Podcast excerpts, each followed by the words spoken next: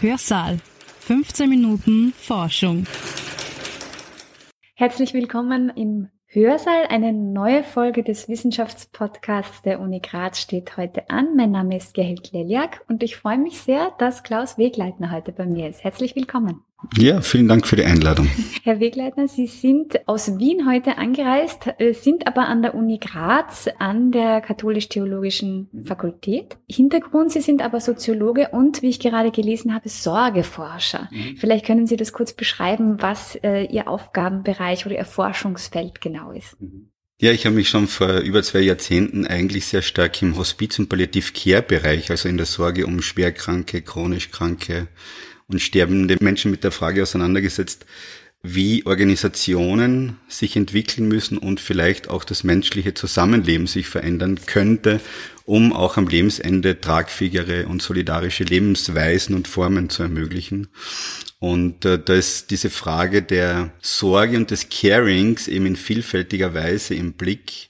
Also einerseits, weil es sich Sorgen machen und sich wechselseitig Sorgen etwas Urmenschliches ist und sozusagen uns als Menschen anthropologisch ausmacht, ja, und da überall hineinspielt. Und äh, dass die ganz menschlichen und zwischenmenschlichen Töne sind, die Care-Forschung in den Blick nimmt. Also was kann helfen, dass wir füreinander auch in krisenhaften Situationen eher stützend da sein können. Und wenn man dem nachgeht, kommt man sehr schnell natürlich äh, dorthin zu schauen, wie müssen dann aber auch Rahmenbedingungen ausschauen in Organisationen, damit sowas möglich wird? Wie müssen politische Rahmenbedingungen ausschauen, damit beispielsweise die Vereinbarkeit von Beruf und Caring, das Sorgen um Kinder oder auch um ältere Menschen gut funktionieren kann?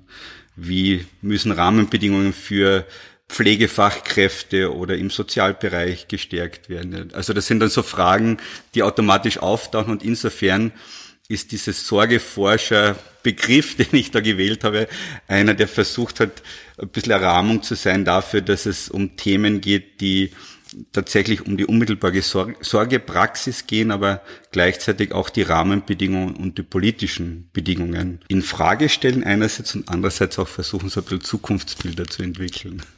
Okay, danke für diesen kurzen Überblick. Ähm, wie schon erwähnt, Sie sind bei uns an der Universität Graz äh, am Institut für Pastoraltheologie und Pastoralpsychologie. Mhm aber auch äh, am Zentrum für interdisziplinäre Alterns- und Care-Forschung, das ja vor mhm. kurzem erst etabliert worden ist.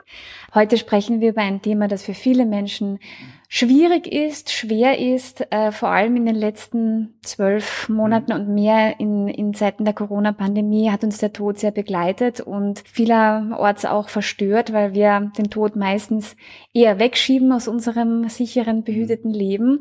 Sterben gab es aber auch schon vor Corona und wird es auch in Zukunft geben.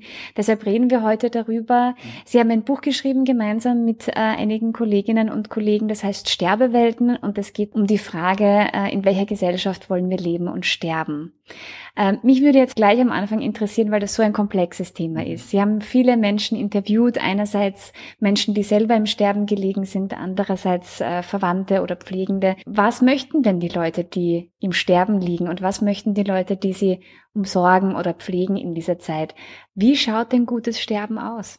Ja, eben meine Kolleginnen, die hauptsächlich die Interviews geführt haben und äh, meine Kollegin Katharina Heimal, die das Projekt auch geleitet hat, mit ihnen gemeinsam haben wir eben versucht, so ein bisschen diese Grundspuren herauszudestillieren, was den Menschen wichtig war. Und das eine, was besonders deutlich geworden ist, dass die tragenden Beziehungen auch am Lebensende natürlich die sind, die ihnen am wichtigsten erscheinen. Das können die Beziehungen und Bezogenheiten zu den Liebsten sein, auch zu den Nachbarinnen. Es können auch professionelle Helferinnen quasi zu Freundinnen oder Weggefährtinnen werden. Aber dass diese tragenden Beziehungen, wir haben es dann genannt, Sorgenetze, auch ein bisschen in einer äh, auch vielfältigeren Form wichtiger sind oft als der Ort, wo man dann letztlich verstirbt. Also die Qualität der Beziehungen wichtiger als der Ort, war so ein wichtig, wichtiger Faktor. Mhm. Äh, auch ein spannender, spannender Aspekt ist, dass ja im vorigen Dezember der Verfassungsgerichtshof äh, die aktive Sterbehilfe erlaubt hat oder besser gesagt ähm, gemeint hat, man darf keinem Menschen das Recht wegnehmen zu entscheiden, wann er oder sie sterben möchte, gerade wenn es eben um, äh, um besondere Umstände geht wie Krankheit oder, oder ähm, Schmerzen, die Menschen dann aushalten müssen, also wenn es wirklich darum geht, ähm, war äh, oder in, inwiefern haben Sie hier auch erlebt, dass Menschen gerade im Tod vielleicht selbstbestimmter agieren, als es sie oft im Leben durften, weil ich denke mir, im Leben hat man oft so das Gefühl, ich darf das nicht, ich muss mich jetzt danach halten, was mein Arbeitgeber sagt oder mhm. meine Familie sagt. Und war das so, dass die Menschen im Sterben gesagt haben, jetzt entscheide aber ich? Ja klar, also dieses Thema der Selbstbestimmung oder Autonomie am Lebensende ist ein ganz wichtiger Faktor gewesen, auch in den Gesprächen mit den äh, Betroffenen. Wobei eben, und das ist spannend, dieses Bild der Autonomie und Selbstbestimmung viele Schattierungen bekommen hat, auch in den Gesprächen. Also einerseits war natürlich dieses Bild, ich bin der aufgeklärte, selbstbestimmte Entscheider bis zum Schluss und möchte Herr oder Frau meines Sterbens sein. Aber in vielen Situationen ist beschrieben worden, dass die persönliche Position oder auch äh, was einem wichtig ist, also für die sterbenden Menschen, eigentlich im Dialog oder in Gesprächen mit ihnen wichtigen Menschen entstanden ist. Also dass äh, eben nicht so diese autarke Autonomie, sondern eine relationale Autonomie sich auch in den Beschreibungen herauskristallisiert hat.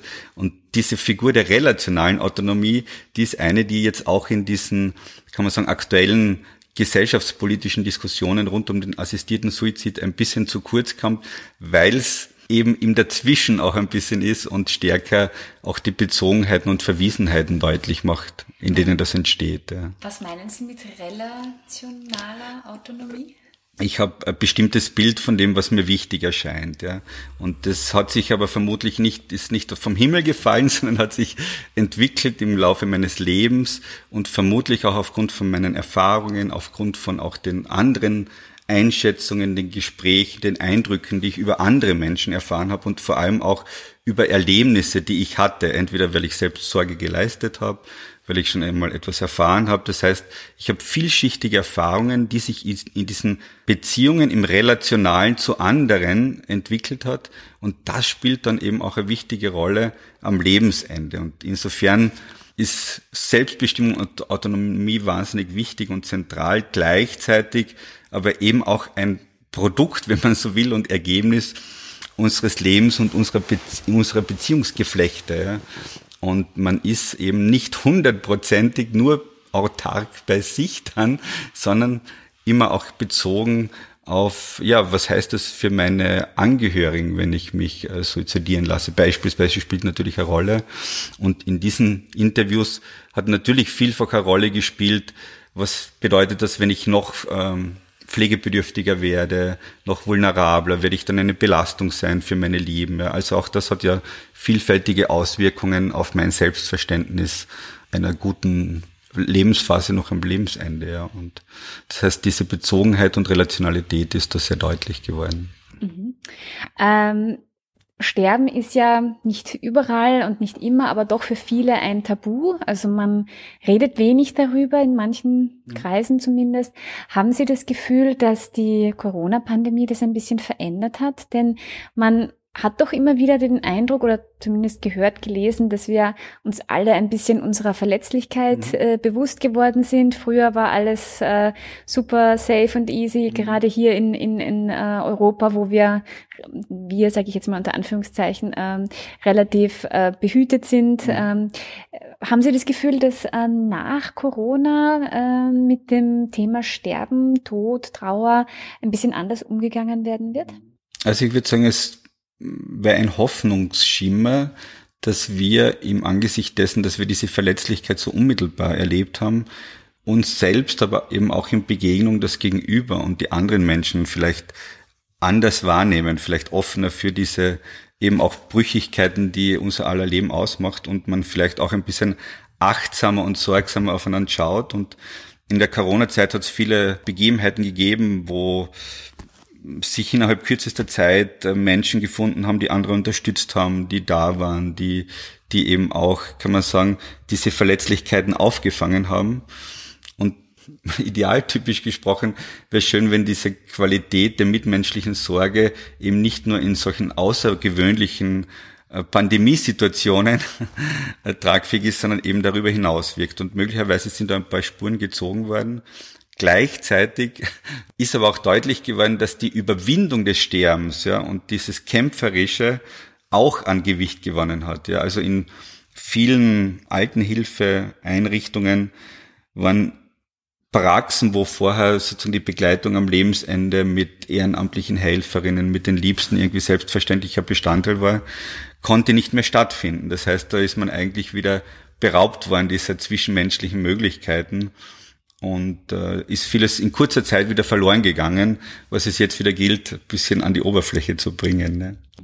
Sie haben vorher schon ganz zu Beginn zu Ihrer Vorstellung auch ähm, ein bisschen von den Rahmenbedingungen, den gesellschaftlichen Rahmenbedingungen mhm. gesprochen, die es braucht, damit Sterben gut mhm. gelingt, sage ich einmal unter Anführungszeichen.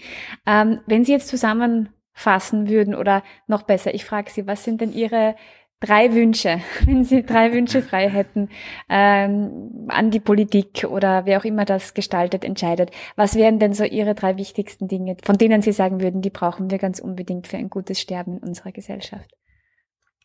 Ich würde schon beginnen bei uns selbst und bei unseren alltäglichen Begegnungen, also dass die äh, offener Zuhörender sind äh, und eben vielleicht auch solidarischer als es die Betriebsamkeit des Alltags manchmal zulässt. Auf politischer Ebene sicher auch das Zutrauen in die Bürgerinnen, dass sie ihre Gesundheitsumwelten, Lebensumwelten, aber auch die Sterbebedingungen noch stärker mitgestalten können. Und es braucht jedenfalls eine gute Form wie professionelle Unterstützung, also spezialisierte Hospiz- und Palliativdienste, aber auch ehrenamtliche Helferinnen, auch Pflegeheime, Krankenhäuser, Hauskrankenpflege und so weiter Rahmenbedingungen haben, unter denen sie ausreichend Zeit haben, mit Menschen auch existenzielle Gespräche zu führen, mit Familien zu überlegen, wer noch äh, beteiligt werden kann in so einem Sorgenetz. Das heißt, die Rahmenbedingungen gehören wahnsinnig äh, stark aufgewertet und gleichzeitig aber überlegt, wie diese professionellen Dienste gut, kann man sagen, und komplementär zu den familiären, nachbarschaftlichen, überfamiliären, informellen Netzen ja, gestaltet werden können. Und da sind wir noch, würde ich sagen, relativ am Beginn dieses Zusammenspiel von formellen und informellen Helferinnen, sage ich es einmal, gut zu gestalten. Aber hier braucht es ja viel stärkere politische Aufmerksamkeit und auch Fantasie volles Vertrauen in das, was ich gestalten kann und noch nicht auf ähm, in Excel-Listen und auf Plänen gezeichnet werden kann, sondern weil das Leben vielfältiger ist, ist auch die Sorge und das Sterben vielfältiger, als es geplant wird oft. Wir sind jetzt schon fast am Ende unserer Zeit. Ich mache noch mal ein bisschen Werbung für Ihr Buch. Mhm. Äh, es heißt Sterbewelten, die Perspektive der Betroffenen auf gutes Sterben. Herausgegeben eben von Ihnen, Klaus Wegleitner, gemeinsam mit Katharina Heimal, Barbara Ecker und Patrick Schuchter im Der Hospiz Verlag. Mhm. Ähm, abschließend eine allerletzte Frage. Was haben denn Sie aus diesem Projekt, von diesem Buch gelernt? Können Sie etwas nennen, wo Sie sagen, das äh, war mir vorher nicht so bewusst und das nehme ich mir aus dieser Arbeit heraus mit für mein weiteres Leben. Ja, sicher noch stärker diese Bedeutung des Moments und der Unmittelbarkeit in der Begegnung, die eben gerade für die Menschen am Lebensende dann besonders wichtig geworden ist.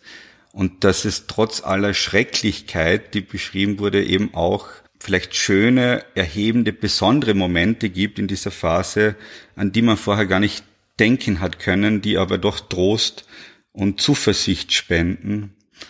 Und das Dritte vielleicht, dass ähm, Menschen, die am Lebensende sind, eine bestimmte Form von Lebenserfahrung und und auch, äh, wir haben es dann genannt, Sterbeweisheit mitgeben können, wo man das Gefühl hat, so an dieser Schwelle, an der, an der Grenze des Lebens stehend, ist dann nochmal eine andere, andere Aufmerksamkeit für die, für die wichtigen Dinge und für die Unmittelbarkeiten da, die irgendwie auch aus dem Gespräch heraus ja durchaus Kraft gegeben haben oder Hoffnung gegeben, ja und und die Bedeutung, dass solche Gespräche zu führen an sich schon wahnsinnig bereichernd sind dafür. Vor allem für uns als, als Interview- und Gesprächspartnerinnen waren das natürlich Geschenke von Menschen, die nur mehr eine kurze Lebenszeit hatten. Ne?